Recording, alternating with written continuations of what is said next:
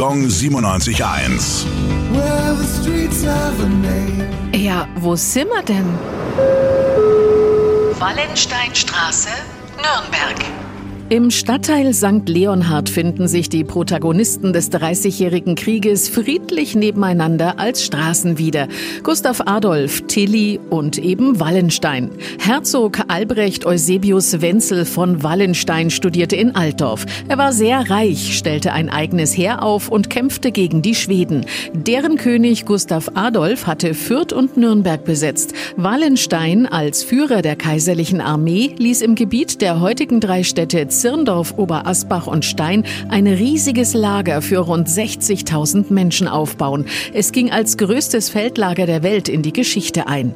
In der legendären Schlacht an der Alten Feste trafen 1632 die beiden Heere aufeinander. Letztendlich gelang aber keiner Seite ein entscheidender Sieg. Gong 97.1.